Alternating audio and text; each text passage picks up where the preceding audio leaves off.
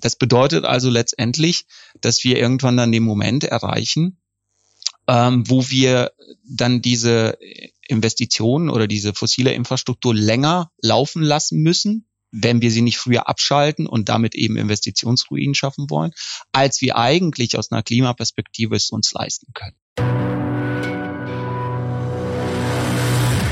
Erdgas ist die neue Kohle. Der Podcast über den neuen Zinsstoff im Klimakampf. Produziert von der Deutschen Umwelthilfe. Hallo, mein Name ist Nadine Bethke und unser Thema für unseren heutigen Podcast heißt Frack Frack Hurra, die Wahrheit über US-Fracking Flüssigerdgas und mit welchen Tricks es nach Deutschland kommen soll. Mit mir im Studio sind heute Andi Georgio und Sascha Boden. Mögt ihr euch einfach mal vorstellen? Andi? Ja, schönen guten Morgen. Ich bin Andi Georgio, bin freiberuflicher Campaigner und Consultant und arbeite seit rund zehn Jahren gegen Fracking und Erdgas. Jeden Tag gegen Fracking und Erdgas. Sascha, was machst du? Guten Morgen. Ja, Sascha Boden mein Name. Ich arbeite bei der Deutschen Umwelthilfe im Bereich Energie- und Klimaschutz und mache dort auch ganz viel zum Thema Erdgas, aber auch Wasserstoff und vor allen Dingen Fracking und Methan und freue mich heute mit Andi hier reden zu können. Ihr müsst mit mir reden, das ist euch klar. Mit, ja. Ich habe die Fragen mitgebracht. Andi und Sascha, ich freue mich, dass wir das heute hier zusammen diskutieren können. Frack, Frack, Hurra. Kann einer von euch mal erklären, was Fracking überhaupt ist? Ich frage mal den Andi. Fracking ist eine Fördermethode, um Öl, aber auch Erdgas aus Gesteinsschichten herauszulösen. Und dafür bohrt man zunächst mal ähm, vertikal, dann teilweise horizontal in Gesteinsschichten, zum Beispiel Schieferschichten, und pumpt dann unter hohem Druck ähm, sehr viel Wasser zusammengemischt mit Sand und Chemikalien in den Untergrund, um eben das Gestein zu frakturieren, daher der Name Fracking, um dann anschließend eben überhaupt die Kohlenwasserstoffe, sprich Öl oder Gas, zu fördern. Das heißt also, in diesen Gesteinsschichten sind Öl oder Gas drinne und man zerstört dieses Gestein und dadurch holt man es raus. Exakt. Also in, deswegen heißt es ja auch, dass es sich um sogenannte unkonventionellen Lagerstätten handelt. Der Begriff konventionell ist das, was man halt über Jahrzehnte bisher praktiziert hat. Die Kohlenwasserstoffe sind äh, über lange Zeiträume nach oben migriert und haben sich da meistens in einer sogenannten Falle, ähm, haben sie sich gesammelt. Und in der Vergangenheit war es halt relativ einfach. Man hat nach unten gebohrt, vertikal, bis man eben äh, in die Falle reingebohrt hat. Und dann konnte man an diesem einen Spot das Öl oder Gas fördern mit ähm, den unkonventionellen Lagerstätten ist es halt so, dass das Öl oder Gas in der kompletten Schicht eben verteilt ist. Und deswegen muss man sukzessive quasi die gesamte Gesteinsschicht aufbrechen, um überhaupt halbwegs nennenswert produzieren bzw. fördern zu können. Sascha, wie tief liegt denn so eine Schicht? Ist das direkt unterm Erdboden oder wie tief gräbt man da? Man muss tatsächlich relativ tief gehen, ähm, was auch der Grund dafür war, warum das lange nicht profitabel war und kommerziell erfolgreich. Ähm, diese Schichten, über die Andi jetzt schon gesprochen hat, liegen ungefähr zwischen 1000 und 4500 Metern Tiefe. Das heißt, man muss da schon ganz schön weit reingehen, äh, um da überhaupt ranzukommen. Und ähm, Andi hatte auch den Wasserverbrauch angesprochen. Also um sich das mal vorzustellen, in den USA gab es 2016 ungefähr 670.000 Fracking-Bohrungen. Und für jede dieser Bohrungen braucht man ungefähr 19 Millionen Liter Wasser. Das heißt, hochgerechnet auf die Anzahl dieser Bohrungen sind das allein schon über 12 Billionen Liter Wasser, die man dafür braucht. Also sehr tief muss man gehen und braucht auch sehr viel Wasser und die Chemikalien, die eben auch schon angesprochen wurden. Sascha, du hast gerade schon USA erwähnt. Ist die USA ein klassisches Fracking-Land? Oder gibt es noch weitere? Also es gibt noch weitere, ähm, aber die USA sind hier der Negativpionier, könnte man sagen. Also seit 2010 ungefähr besteht dort dieser sogenannte Fracking-Boom, weil einfach durch diese Technik und dadurch, dass einfach andere konventionelle Lagerstätten ausgefördert wurden oder nicht mehr so profitabel waren, ähm, so viele neue Bohrstellen eröffnet wurden. Das heißt, der allergrößte Teil der Bohrstellen der USA sind Fracking-Bohrungen, ungefähr zwei Drittel. Also insgesamt 2016 gab es vielleicht so 900.000 Bohrungen insgesamt, 600, 677 ungefähr 1000 davon Fracking-Bohrungen. Und deswegen sind die USA auch seit einiger Zeit der größte Erdgasexporteur der Welt tatsächlich. Und ähm, das spielt natürlich vor allen Dingen Flüssigerdgas eine Rolle, ähm, um das Ganze zu verschiffen. Und darauf kommen wir heute auch noch zu sprechen. Völlig richtig. Aber dennoch nachgefragt, Andi, gibt es noch andere Länder, wo gefrackt wird? Fracking findet noch statt in Kanada und in Argentinien im äh, industriellen Ausmaß sozusagen, also in der Produktionsphase. Es gab auch äh, mehrere Versuche, in die Produktionsphase in China einzusteigen. Ähm, das ist bedingt geglückt. Ähm, dort kam es zu einer Reihe schwerer Erdbeben. Und entgegen ähm, anderslautender Aussagen äh, fragt man tatsächlich auch in Russland. Okay. Wie ist denn die Grundlage dafür, dass man tracken darf? Das hört sich jetzt alles nicht so wirklich ähm, sauber und gesund für die Umwelt an. Wie ist denn die Gesetzeslage in Deutschland dafür? Könnten wir hier auch fracken? Also die Gesetzeslage ist so, ähm, die, dass Fracking in Schiefergesteinsschichten verboten ist. Ähm, Fracking in Sandsteinlagerstätten ist weiterhin in Deutschland erlaubt. Ähm, ich hätte vorhin natürlich auch Deutschland aufziehen können, ähm, aber wir sprachen jetzt die ganze Zeit von dem ähm, großflächigen äh, Fracking-Einsatz, das heißt also in Schiefergestein. Und das ist in Deutschland verboten. Noch muss man sagen, in Anführungsstrichen, ähm, weil der Bundestag eine Expertenkommission ins Leben gerufen hat vor einigen Jahren. Und dieser hat jetzt äh, mehrere Berichte veröffentlicht ähm, und der letzte Berichtsentwurf äh, empfiehlt dem Bundestag eben nicht, dieses Fracking-Verbot äh, weiter aufrechtzuerhalten beziehungsweise zu komplettieren, indem man auch Fracking in Sandsteinlagerschichten verbietet, sondern äh, empfiehlt mehr oder weniger, dass man doch äh, Forschungsbohrungen weiterhin betreibt, um ähm, das herauszufinden, was eigentlich äh, längst feststeht, äh, nämlich dass die Auswirkungen von Fracking stark negativ sind. Das klingt sehr verrückt, dass man das trotzdem noch weiter fördern und unterstützen will, obwohl eigentlich die Lage relativ klar ist. Wie ist denn die öffentliche Wahrnehmung, Sascha? Also kriegen wir Bürger, Bürgerinnen das überhaupt mit, was da passiert beim Tracking? Oder ja, wie ist das draußen vor Ort?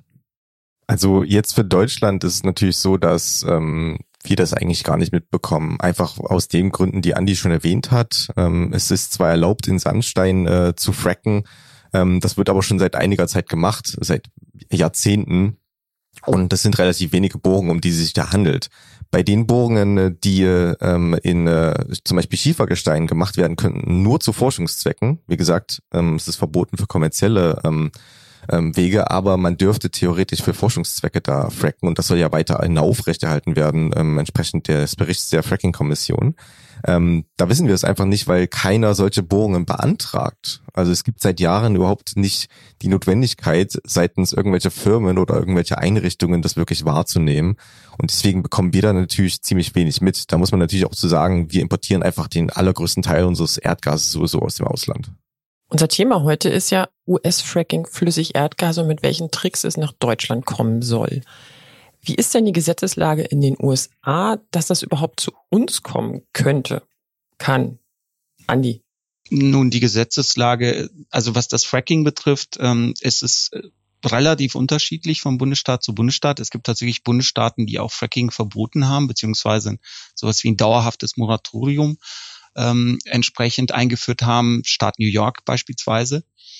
Und was die Exporte betrifft, war es so, dass noch vor einiger Zeit äh, man ziemlich viele Genehmigungen brauchte, damit man eben aus den USA exportiert. Hatte den Hintergrund, dass die USA natürlich Importland war über viele Jahre. Sascha hat da ja äh, schon darauf hingewiesen, dass durch Fracking die USA sich zum Exportland entwickelt haben. Und deshalb, deshalb hat man vor einigen Jahren dann auch dieses, ähm, diese Exportbeschränkungen aufgehoben. Und ähm, insofern ist es relativ einfach, US-Flüssigerdgas äh, nach Europa zu verschiffen. Okay, in dem Zusammenhang habe ich einen interessanten Panoramabeitrag gesehen und daraus habe ich mir folgendes Zitat mal mitgenommen. Die EU möchte mehr Flüssiggas, LNG, aus den USA importieren. Die EU wird ein sehr großer Käufer sein. Wir werden es ihnen leichter machen. Sie werden ein großer LNG-Käufer sein. So kann die EU ihre Energieversorgung diversifizieren. Das war Donald Trump im Sommer 2018 während einer gemeinsamen Erklärung mit dem damaligen Präsidenten der Europäischen Kommission Jean-Claude Juncker. Das ist ja jetzt schon ein bisschen her. Aber das, was da gesagt wurde, ist das immer noch so State of the Art? Oder anders gefragt, könnt ihr erstmal diesen Begriff LNG erklären, was das überhaupt ist? Sascha? Ja, genau. Also LNG steht für Liquefied Natural Gas, also einfach nur der englische Begriff für Flüssigerdgas. Und ähm, das ist eigentlich schon wieder ein ganz anderer Aspekt des ganzen Problems, denn ähm, wenn man wie die USA sein Erdgas in alle Welt verkaufen möchte, und unter anderem nach Europa, dann geht das natürlich nicht per Pipeline, sondern man muss das per Schiff machen und auf Schiffen muss das Ganze verflüssigt werden, indem man es runterkühlt und unter Druck setzt und dadurch wird das Gas dann eben auf ein Sechshundertstel seines Volumens komprimiert und kann dann schön auf Schiffe gelagert werden und transportiert werden und bei uns dann wieder regasifiziert werden. Problem bei der ganzen Sache ist, dass es allein da schon ungefähr 25 Prozent des gesamten Energiegehalts verliert. Das heißt, von, ja, sagen wir mal, irgendwie eine Einheit Erdgas wäre 0,25 Einheiten schon dafür verbraucht, dass das Ganze verflüssigt werden muss. Das Sascha, heißt, Sascha, ich muss dich hm. kurz unterbrechen. Das ist jetzt schon ganz schön viel Detailwissen. Ich glaube, wir müssen jetzt einmal klären, wie kommen denn jetzt Fracking und LNG? Wie haben die beiden Dinge denn überhaupt was miteinander zu tun? Ich glaube, das ist etwas, was nochmal klar werden muss. Andi, kannst du das uns diesen Zusammenhang nochmal darstellen? Also da muss ich nochmal auf Sascha verweisen. Er hat ja ähm, gesagt, dass die USA zum Exporteur äh, geworden sind. Das bedeutet also, ähm, dass wir in den USA über viele Jahre ein Überangebot hatten durch, durch den äh, sogenannten Fracking-Boom. Und eine Art, und das hat Sascha ja auch schon äh, dargestellt, eine Art, dieses Erdgas abzusetzen, beziehungsweise für die USA die, die einzige äh, nennenswerte Art, das in, in den, ähm, auf den Weltmärkten abzusetzen, ist eben über Flüssigerdgas.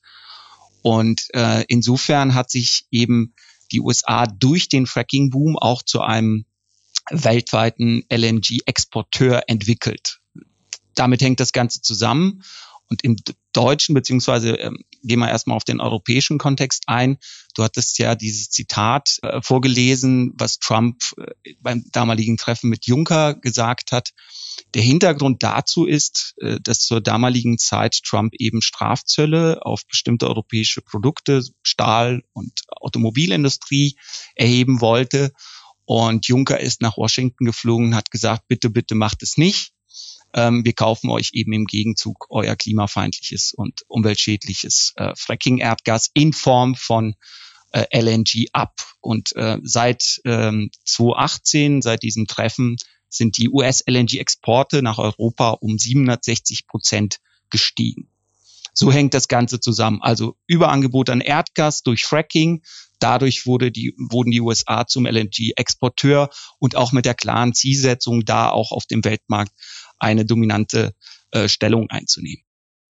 Das heißt, im Endeffekt, spätestens seit 2018 kommt in Europa LNG in großen Massen über den großen Teich.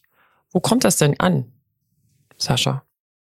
Also Europa verfügt ja über eine sehr gute Anbindung, was ähm, den Import von Erdgas äh, anbelangt. Und das gilt nicht nur für Pipelines, sondern auch schon seit langem für sogenannte Flüssigerdgas-Import-Terminals, also LNG-Terminals. Und davon haben wir in Europa eine ganze Menge, über 20. Und die sind ähm, an der Küste verteilt. Deutschland hat momentan noch keines. Allerdings kann Deutschland natürlich die Infrastruktur in Europa benutzen. Das heißt, unser Gas kommt zum Beispiel, wenn es flüssig Erdgas ist, über Belgien, über das Terminal in Seebrügge an und wird dann eben weiter transportiert, zum Beispiel per LKW oder auch schon per Pipeline dort in das Erdgasnetz eingespeist. Und hat denn jetzt Deutschland ein Interesse, LNG-Terminals selber zu bauen? Naja, wenn du sagst Deutschland, ist aber die Frage, wie wir meinen. Ne? Also die deutsche Regierung und die Politik sagen immer, mh, hm, also wir, das ist alles privatwirtschaftlich. Wenn uns ein Investor sagt, er möchte da gerne ein Terminal bauen, dann werden wir das entsprechend der Regularien ähm, zulassen können oder eben auch nicht. Ähm, aber wie Andi ja schon gesagt hat, hat das Ganze einen ganz klaren politischen Hintergrund. Und das haben wir auch an den Zahlen gesehen. Wie gesagt, seit 2018 schon über 700 Prozent Steigerung der LNG-Exporte nach Europa. Und das sehen wir auch ganz klar bei den Plänen der Terminals in Deutschland. Es gab jetzt eigentlich drei Pläne für drei Projekte an, in Wilhelmshaven, Stade und Brunsbüttel. Eines wurde kürzlich aufgegeben aufgrund mangelnder Nachfrage. Die anderen geht's aber weiter. Und da möchte ich vielleicht auf eine Sache kurz eingehen. Ähm, und zwar ist das eigentlich der Beweis dafür, dass das politisch unbedingt gewollt ist, diese Terminals zu bauen.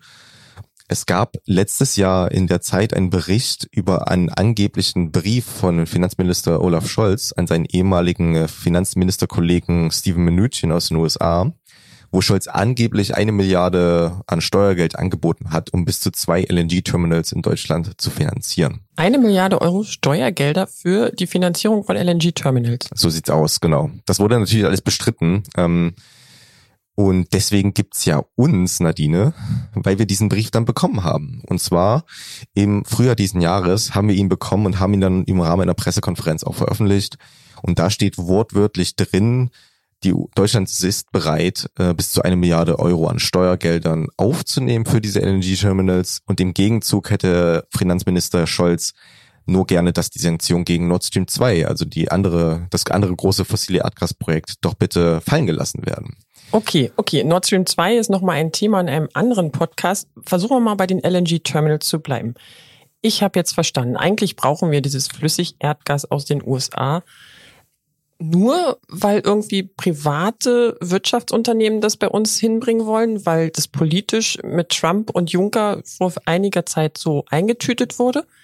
Jetzt hat sich Scholz auch nochmal in den Ring geworfen, hat gesagt, ja, wir bieten euch noch eine Milliarde an Steuergeldern, ordentliche Zahl. Aber brauchen wir das denn eigentlich? Haben wir überhaupt den Bedarf dafür, jetzt auch noch Liquid Natural Gas, also Flüssigerdgas aus den USA bei uns ins System zu holen? Andi, was sagst du dazu? Die kurze Antwort ist nein, auf keinen Fall. Warum kannst du das so kurz beantworten? wir haben, wir haben jetzt schon Import- und ähm, Lagerkapazitäten in Deutschland, die um das drei- bis vierfache größer sind als das, was wir verbrauchen. Und äh, jegliche fossile Infrastruktur, die zusätzlich äh, ans Netz geht, ähm, würde entweder eben die Gefahr bedeuten, dass man einen sogenannten fossilen Lock-in kreiert oder eben Investitionsruinen. Und ähm, da ist es natürlich besonders ähm, blöd, wenn man auch noch Steuergelder vorher investiert hat. Ähm, diese eine Milliarde, die Sascha erwähnt hat, das ist die große Summe. Aber bereits vorher hatte ja die, die Bundesregierung Fördermittel ähm, aus der Gemeinschaftsaufgabe regionale Wirtschaftsförderung äh, in Aussicht gestellt. Und zusätzlich wurde durch eine Rechtsänderung wurden die ähm, LNG-Investoren ähm, von den äh, Baukosten und den, den laufenden Betriebskosten der Pipelines zu 90 Prozent befreit. Es sind alles öffentliche Subventionen und jetzt nochmal ganz kurz auf die Frage einzugehen. Das Argument ist, wir müssten vom russischen Erdgas diversifizieren. Das hinkt aber insofern, als dass wir festgestellt haben, dass im Grunde genommen in den letzten Jahren sogar Russland äh, von dem Ausbau von LNG-Infrastruktur in Europa profitiert hat. Das heißt also, selbst das, das Argument der Diversifizierung fällt in sich zusammen, wenn man sich die, die tatsächlichen Marktbewegungen anschaut.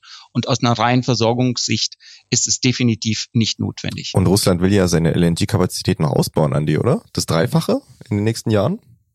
Ja, spannende Aussichten, würde ich mal sagen.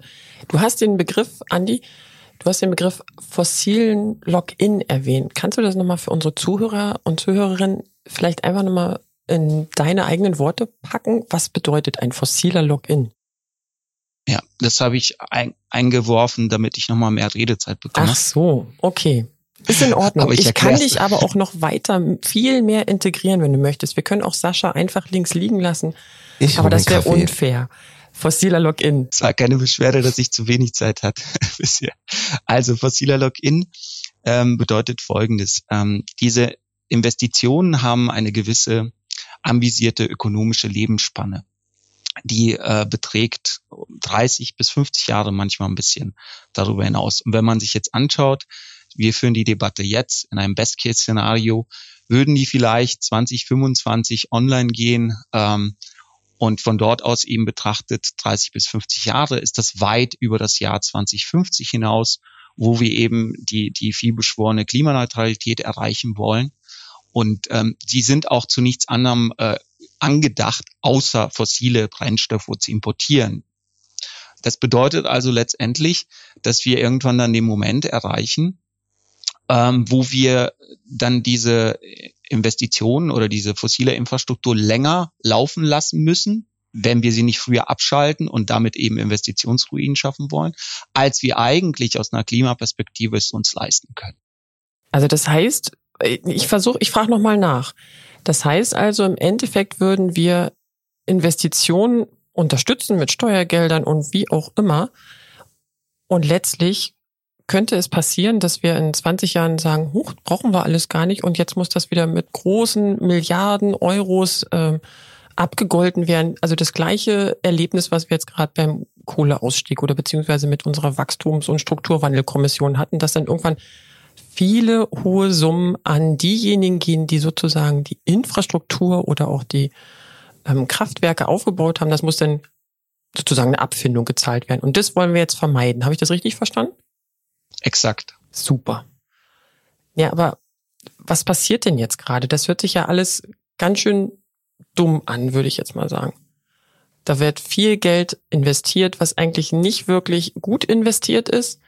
Da werden irgendwie die atlantischen Brüderschlüsse irgendwie unterstützt, die auch nicht so wirklich sinnvoll sind. Regt sich dann irgendjemand anders noch auf? Außer die Deutsche Umwelthilfe oder vielleicht ein Andi, der das schon seit vielen, vielen Jahren macht. Wie sind da die Aktivitäten, Sascha? Ja, wir sind da tatsächlich auch nicht allein. Ja, also wir als Deutsche Umwelthilfe zum Beispiel arbeiten schon seit Jahren nicht nur mit Andi, sondern auch mit äh, Bürgerinitiativen vor Ort. Äh, also gegen explizit diese gegen diese Terminals, wie du vorhin sagtest, in der, in der Nordsee, Wilhelmshaven, Stade, Brunsbüttel. Genau, richtig, genau. Wilhelmshaven ist jetzt, wie gesagt, erstmal auf Eis gelegt bzw. abgesagt, weil die gesagt haben, die haben nicht genug ähm, Interesse äh, gefunden an Marktteilnehmern, um das Erdgas abzunehmen. Aber die anderen Standorte lassen sich davon nicht beirren. Stade hat sogar danach, kurz nach der Entscheidung in Wilhelmshaven, angekündigt, seine Kapazitäten äh, von, ähm, äh, von vier auf zwölf Milliarden Kubikmeter Erdgas pro Jahr zu erhöhen. Und trotzdem haben wir den Hintergrund, dass wir das Erdgas, wie gesagt, nicht brauchen. Und ähm, Anwohner und Anwohnerinnen vor Ort sehen das natürlich ganz ähnlich, gerade weil diese Terminals ja, wie schon erwähnt, ans Erdgasnetz angeschlossen werden müssen. Und das geht per Pipeline. Und diese Pipeline läuft durch Marschböden, diese Pipeline läuft durch Torfböden und so weiter und so fort. Und das sollte eher sagen, sie sollte Ruhe laufen, denn wir werden das natürlich verhindern, dass das passiert. Das heißt also, dass wir im Endeffekt, wir als DUH, mit ganz vielen Organisationen, lokalen Organisationen vor Ort zusammenarbeiten und die bei ihrem, ich nenne es jetzt mal Widerstand, unterstützen.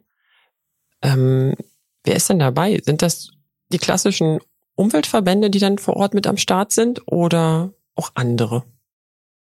Du, das ist eine totale Mischung. Also wir haben ganz klassisch Landwirte vor Ort, die wissen, okay, diese Pipeline würde durch mein Gebiet laufen. Wir hatten gerade gestern erst wieder ein Treffen mit äh, Leuten aus Brunsbüttel, wo es wieder hieß, ach, ich habe jetzt von einem Landwirt, ich habe jetzt die Unterlagen bekommen von der äh, Netzbetreibergesellschaft, die zeigt, wo da überall Moor und Torf ist im Boden und wie das zerstört werden würde dadurch. Und da findet man natürlich immer gemeinsam Ansätze, um zu gucken, wie können wir das dann aufhalten. Und ähm, es gibt auf jeden Fall genug Gründe für die Leute vor Ort dagegen zu sein. Allein schon, weil eben dort ähm, Eigentumsrechte ähm, beschnitten werden. Leute müssen aufs Land genutzt werden. Dieses Land muss benutzt werden, um da zum Beispiel Probebohrungen zu machen. Und gegen all das stellen wir uns natürlich. Und dann kommt der klimatische Aspekt dazu. Allein schon, weil du, wie gesagt, Böden zerstörst, die ja eigentlich eine CO2-Bindungsfunktion haben. Und das irgendwie im Namen eines angeblichen Klimaschutzeffektes das äh, Erdgas und diese Pipeline angeblich haben soll. Okay, zwei Nachfragen. Da muss eine neue Pipeline dann gebaut werden, um das anzubinden, oder ist das schon was Vorhandenes? Nee, die muss äh, neu gebaut werden. Also es kommt ein bisschen auf den Standort an. Ähm, bei Stade ist die Anschlussleitung zwölf Kilometer lang, bei Brunsbüttel soll sie hingegen 60 Kilometer lang sein. Und bei Wilhelmshaven ähm, wäre sie 30 Kilometer lang gewesen, aber das ist jetzt nach Absage des Terminals auch nicht mehr relevant die Infrastruktur, die es vor Ort gibt, ist natürlich viel Chemie und ähm, Chemieparks, die dieses Erdgas auch benutzen würden. Aber es müsste angebunden werden und das müssten, wie gesagt, wieder die Gaskunden und Gaskundinnen zum größten Teil bezahlen. Das heißt, das LNG kommt an dem Terminal an oder würde an dem Terminal ankommen. Es müsste eine Anbindungsleitung gebaut werden, um dieses Flüssigerdgas dann sozusagen in unser System zu bringen. Und dann geht's automatisch in unser Erdgas, klassisches Erdgassystem. Genau, du kannst es dann nicht mehr unterscheiden. Alles klar. Das ist ein spannender Login, weil wir bauen ja etwas, was nicht mehr gebraucht wird. Genau. Die andere Frage, die du, was du eben auch nochmal in deinem Beitrag aufgeworfen hast oder wo ich nachfragen möchte, ist die Klimawirkung der LNG-Terminals, hast du gerade gesagt. Also gibt es wirklich Menschen, Personen, Organisationen, die sagen, dass LNG-Terminals wichtig sind für unsere, für den Klimaschutz? Ich frage jetzt mal Andi, weil du hast diese These in den Raum gestellt. Ja, also das ist ein, ein altes Mantra, was vor sich hergetragen wird, dass eben Gas an sich eine Brücke sein könnte ähm, in die postfossile Zeit. Das heißt also, wenn man aus der Kohle aussteigt, dass man eben Erdgas als den vermeintlich saubersten Kohlenwasserstoff oder fossilen Brennstoff eben noch benötigt für diese Übergangsphase. Das Problem ist aber, dass über lange Zeit die wahre Klimawirksamkeit von Erdgas verkannt wurde beziehungsweise ignoriert wurde. Ähm, Erdgas wirkt gerade, wenn, wenn es ähm, in die Atmosphäre entweicht, fast 90-fach stärker als CO2. Ähm, und das Ganze auf äh, einen Zeitraum von 20 Jahren betrachtet. Und lange Zeit wurde eben nur die Klimawirksamkeit über 100 Jahre betrachtet und es wurde auch mit veralteten Zahlen gerechnet. Ähm, und daraus ergibt sich eben ähm, äh, diese, dieser Graben zwischen den einen, die sagen, ähm, Erdgas ist ähm, sauberer und wir brauchen es, und den anderen, die darauf hinweisen, dass wir A, äh, eine Erdgasinfrastruktur haben, europaweit betrachtet, die völlig ausreichend ist für diese Übergangsphase und B eben die, die Klimawirksamkeit von Erdgas äh, viel, viel schlimmer ist als lange gedacht und dass wir dann tatsächlich, weil wir äh, mehr oder weniger nur noch 30 Jahre haben, um, um diese Energiewende, diese Klimawende ähm, einzuleiten, dass wir gerade deshalb diesen kürzeren Zeitraum betrachten müssen. Okay, also da muss ich dich jetzt einmal korrigieren. Ich glaube, wir haben ja nicht mal mehr 30 Jahre. Also ich habe so das Bedürfnis, 2040, 2045, aller, aller spätestens klimaneutral zu sein. 2050 ist für mich schon viel zu weit weg oder raus aus meinem Kopf im Endeffekt. Also wir haben nicht die Zeit und trotzdem wird dieses Mantra Erdgas ist sauber und zukunftsfähig und eine Brücke weiterhin proklamiert. Sascha, Ergänzung? Ja, genau. Also Andi hatte eigentlich schon die wichtigsten Punkte erwähnt. Ähm, aber es gibt eben Bestrebungen, das Ganze einfach jetzt hart durchzuziehen. Das liegt auch einfach daran, dass man mit diesen Terminals natürlich immer schön, zumindest oberflächlich argumentieren kann, nein, nein, nein. Also wir machen jetzt Erdgas, äh, wir brauchen das für eine Weile. Und dann machen wir später, ja, später machen wir einfach Wasserstoff und der ist dann äh, grün, also aus erneuerbarem Strom erzeugt, den wir dann importieren und dann ist das alles ganz toll. Wie, ich kann plötzlich ein flüssig Erdgasterminal für grünen Wasserstoff nutzen? Das hört sich auch ein bisschen freaky an. Ja, ist auch falsch. Aber so wird argumentiert. Und wenn man nicht genau hinguckt oder hinhört oder nachrecherchiert, dann erscheint einem das natürlich irgendwie, sag ich mal, als eine schöne Lösung. Ne? Oh, wir machen jetzt noch ein bisschen Erdgas und dann später gibt's diese ganzen tollen innovativen Technologien und die ganze Welt möchte uns grünen Wasserstoff geben, den wir dann über unsere Terminals importieren können. Aber die Wahrheit ist einfach, dass wir, dass es keine Daten und Fakten dazu gibt, wie so eine Umrüstung funktionieren soll, ob sie überhaupt technisch machbar ist und inwiefern sich das lohnt. Und das ist nur der eine Aspekt. Der andere Aspekt ist, wo soll dieser ganze grüne Wasserstoff, der so schön aus erneuerbaren Energien hergestellt wurde, eigentlich herkommen? Und wie soll der herkommen? Und das ist noch ein anderes Thema in einem unserer Podcasts. Genau. Bitte nicht so weit vorgreifen. Ein Spoiler. Okay, verstanden. Ihr habt jetzt auch nochmal gesagt, dass wir oder die gewillten Organisationen ziemlich intensiv zusammenarbeiten. Man arbeitet an, an den LNG-Terminals, an dem, nein, ich muss sagen, an den potenziellen LNG-Terminals an der Nordsee gemeinschaftlich mit lokalen Akteuren. Aber im Endeffekt kommt das, das Gas dann aus den USA. Ist es denn nicht auch sinnvoll, dann auch mit Akteuren in den USA zusammenzuarbeiten? Ich glaube nicht, dass da alle Juhu schreien, über diesen Fracking-Boom, wie ihr ihn dargestellt habt. Andy. Ja, also es ist tatsächlich so, dass, ähm, dass es da eine transatlantische Vernetzung gibt. Oh, das hört sich gut an. Ein schönes Bild, eine transatlantische Vernetzung. Und in dieser digitalen Welt, in dieser digitalen Zeit wahrscheinlich total easy umzusetzen. Äh, relativ einfach, ja, muss man, äh, muss man tatsächlich sagen. Ähm, aber auch sehr erhellend. Und ähm, wie Sascha das schon erwähnt hat, gibt es auf der anderen Seite genauso ein äh, Potpourri an ähm, Akteuren, Akteurinnen, ähm, die, mit denen wir zusammenarbeiten. Okay. Wollt ihr da mal ein paar Namen nennen? Sascha. In den USA ist es so, dass es dann natürlich eine Vielzahl an Gruppen gibt, ähm, die gegen LNG-Terminals ähm, arbeiten, gegen die entsprechenden Export-Terminals. Da gibt es zum Beispiel das Rio Grande Valley in Texas, ähm, wo gleich mehrere LNG-Export-Terminals geplant werden. Und ähm, dort gibt es natürlich auch Widerstand aus der Zivilbevölkerung. Andi, möchtest du noch ergänzen? Ich persönlich habe in den vergangenen Jahren äh, immer wieder mal sehr eng mit den Health Professionals of New York zusammengearbeitet. Da gibt's ähm, eine andere Grassroots Group namens Bergs Gas Truth. Ähm, dann ähm, Delaware Waterkeepers, die auch ein äh, LNG Export Terminal in New Jersey verhindern wollen. Äh, und ähm, es gibt insgesamt ein, ein, großes Netzwerk mit, mit wirklich sehr vielen Akteuren. Und, ähm, die Liste wäre lang, die alle aufzuzählen. Nee, das brauchst du ja auch gar nicht, aber ich finde das total spannend. Ein transatlantisches Netzwerk, so hast du es genannt. Äh, sehr beeindruckend. Ich hätte jetzt aber auch noch eine Frage. Wir wissen jetzt sozusagen, was auf was geplant ist, was man so vorhat. Es gibt viele Aktivitäten ähm, in Deutschland wie auch über den Teich hinüber. Da steht ja jetzt eine Bundestagswahl an. Was erwartet ihr jetzt eigentlich von einer Bundesregierung, einer neuen Bundesregierung, egal welche Farbe und wie bunt sie sein wird, in Bezug auf Flüssig-Erdgas und speziell Flüssig-Erdgas aus den USA? Ich sag mal, Andi, leg du mal los und Sascha ergänzt. Gerne.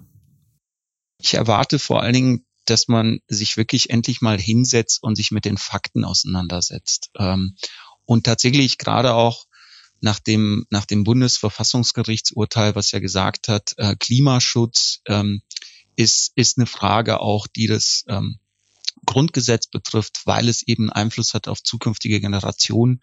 Äh, und in diesem Fall haben wir zum Klimaschutz, um Umweltschutz haben wir ja auch noch tatsächlich eine ökonomische Dimension. Das heißt also, diese Investments sind ja auch de facto ähm, Fehlinvestments, dass man also sich hinsetzt und sich mit den Fakten auseinandersetzt und dann letztendlich ähm, zu dem Schluss kommt, das brauchen wir nicht. Wir hören sofort mit der äh, mit den Subventionen für diese Investments auf und wir widmen uns äh, wirklich dringend den tatsächlichen Alternativen äh, zu diesen Fehlinvestments aus, aus einer Klima-, aber auch ökonomischen Sicht. Das erwarte ich von denen. Und auf lange Sicht betrachtet ähm, müssen wir natürlich zusehen, dass alles, was wir importieren, egal ob das aus den USA kommt oder aus Russland, dass es eben den Klimaschutzstandards innerhalb der Europäischen Union gerecht wird. Und das bedeutet eben, dass wir dann auch von den Herstellern verlangen müssen, dass diese Standards in der gesamten Produktionskette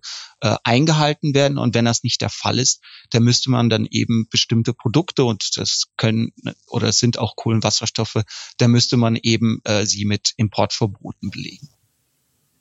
Das hört sich an wie ein erweitertes Lieferkettengesetz, um genau das alles nochmal besser darzustellen. Aber Sascha, was sind denn deine Forderungen an eine neue Bundesregierung bezüglich flüssig Erdgas? Die sind eigentlich ganz ähnlich. Also wie Andi das schon gesagt hat, muss jetzt eigentlich mal Schluss sein mit den Ausreden. Also wir haben eine Klimakrise. Wir sind mitten in dieser Klimakrise drin. Wir sind nicht am Anfang. Wir sind nicht noch weit davon entfernt, sondern die ist jetzt, und das haben wir auch in Deutschland in den letzten Jahren durch die Dürresommer unter anderem gemerkt. Und deswegen muss die Bundesregierung einfach mal sagen, wir haben Klimaschutzziele, wir haben nationale Klimaschutzziele, wir haben das Pariser Abkommen und neue Erdgasinfrastruktur, und das zeigen auch viele Studien, ist damit einfach unvereinbar. Das heißt, hier müssen einfach jetzt proaktiv Lösungen her, die langfristig Sinn ergeben und die benutzt werden können, um äh, politisch vom Erdgas wegzukommen. Anstelle immer zu sagen, ja, wir brauchen das noch eine Weile, wir brauchen das noch eine Weile. Auch wir sagen natürlich nicht, dass du sofort alles Erdgas abschaffen musst, aber neue Infrastruktur funktioniert nicht. Das ist wissenschaftlich belegt und das muss von der Politik ordentlich kommuniziert werden. Das ist die Aufgabe der neuen Bundesregierung, davon wegzukommen und endlich ordentliche Lösungen zu finden, die im Klimaschutz dienen. Und diese Fakten, die sind nicht irgendwie aus der Feder der deutschen Umwelthilfe oder sonst wem. Das sind wissenschaftlich basierte Fakten und die, die kennt die Bundesregierung nicht, weder die jetzige noch die neue ich weiß nicht, ob sie sie kennt. Also wir versuchen natürlich als Organisation immer unser Bestes, das an sie heranzutragen, aber manche hören uns ja nicht zu. Und du hast natürlich völlig recht, das sind nicht Sachen aus unserer Feder. Das ist vor allem das deutsche Wirtschafts-, äh, das, das deutsche Institut für Wirtschaftsforschung, Auch das Umweltbundesamt hat eine Roadmap Gas vorgelegt vor einigen Jahren, wo eigentlich drin stand, wie das runtergehen soll mit dem Erdgas im Einklang mit den Klimaschutzzielen. Und selbst die Bundesregierung hat in ihrem nationalen Energie- und Klimaschutzplan gezeigt, dass bis 2040 der Erdgasbedarf und der Erdgasverbrauch signifikant sinken wird. Also die glauben sich anscheinend selber auch nicht so richtig, aber führen da vielleicht ein paar doppelte Schienen und ähm, Kommunikationsebenen. Okay, interessante These. Ich bin gespannt, was die neue Bundesregierung aus euren Wünschen, euren Forderungen macht. Ich kann nur sagen, der Beschluss zum Klimaschutzgesetz, der hat eigentlich gezeigt, generationenübergreifend zu denken und bitte keine weiteren fossilen Logins äh, ins Leben zu rufen. Das wäre ganz schön nach hinten gedacht. Was nehme ich von heute mit? Ich danke euch erstmal total herzlich für diesen Austausch, diesen Exkurs. Danke dir. Ja, vielen lieben Dank. Also ich habe viel gelernt, also aber was ich gelernt habe, ist wirklich die spannende Herausforderung transatlantischer Vernetzung, dass so wie das einst ein Trump und ein Jean-Claude Juncker gemacht haben, so machten das die Initiativen letztlich auch, finde ich total sinnvoll.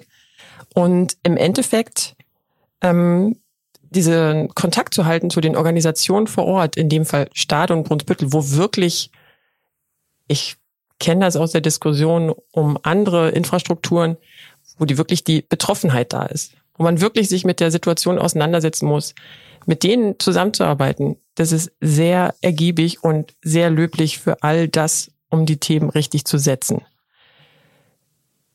Ich danke euch auf alle Fälle. Tolles Gespräch, interessante Botschaften. Meine Botschaft ist jetzt noch, ähm, vergesst nicht, unseren Podcast zu teilen und zu abonnieren. Alle Infos dazu auf duh.de slash podcast. Es war mir ein Vergnügen und der kleine Ausblick, wir haben schon heute sehr viel über Fracking geredet. In der nächsten Folge reden wir ausführlicher über die Auswirkungen dieser Fördermethode auf Umwelt und Natur. Da diskutieren wir nochmal ganz intensiv, wie schmutzig das wirklich alles ist. Bis dahin, ciao, ciao. Das war Erdgas ist die neue Kohle. Der Podcast über den neuen Zündstoff im Klimakampf. Weitere Informationen rund um das Thema Erdgas und saubere Alternativen finden Sie auf duh.de.